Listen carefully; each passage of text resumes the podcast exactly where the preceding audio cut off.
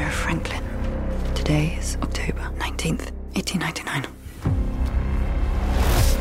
Why do you think they're all here? They're all running away from something. Why else would someone want to go somewhere different?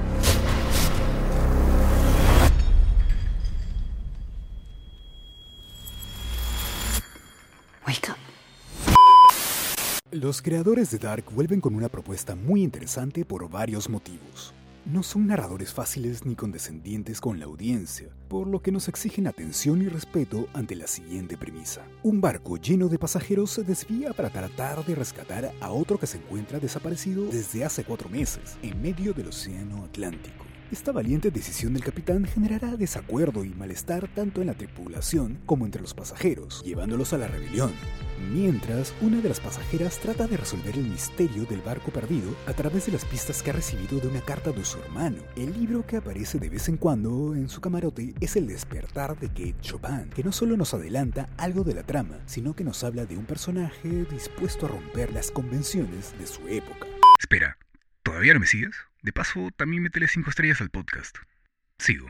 En 1899, casi como si se burlaran de Dios, los pasajeros transitan su estancia en el Kerberos hablando entre ellos, cada uno en su idioma, y comprendiéndose a pesar de todo. Sus emociones y sentimientos son suficientes, pero más aún, a veces ese intento de comunicación sirve para dar rienda suelta a un monólogo interno en el que liberan sus miedos, sus rencores, sus esperanzas. Todos ellos viajan en el barco huyendo de algo.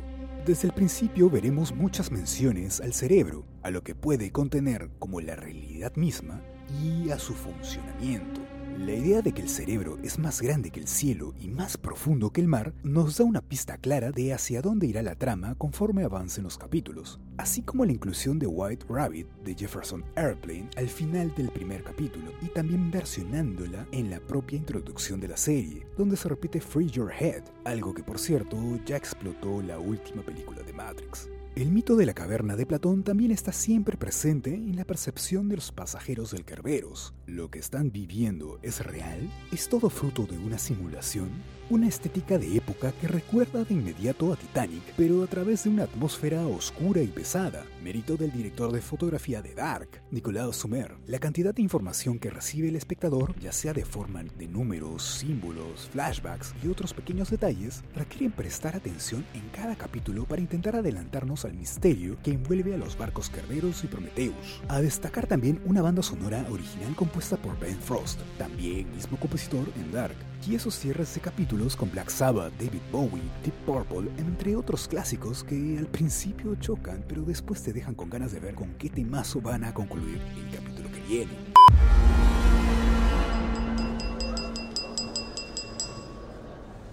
Six hours ago, we received a message. We believe this comes from the Prometheus. You think the passengers, they're still alive?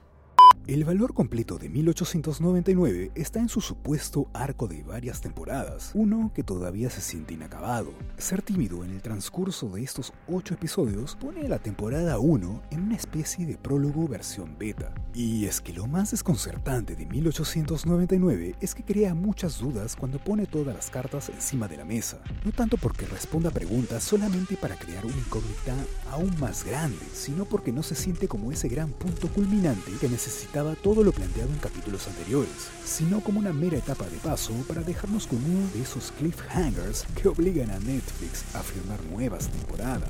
Por ello, esa sobredosis de misterios puede pasar de lo fascinante a lo indigesto con mucha facilidad. Dicho esto, la auténtica clave de 1899 está en su futuro. ¿Podrán Baran Bodar y Jan Jeffries resignificarlo todo con acierto o acabará siendo un disparate con maquillaje de ciencia ficción seria y ambiciosa? Capitan, we paid good money for this trip. Seven days to get to New York, no detours.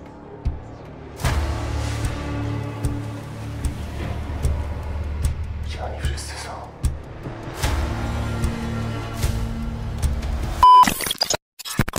Este podcast es una producción de Vibes, Sound Design House.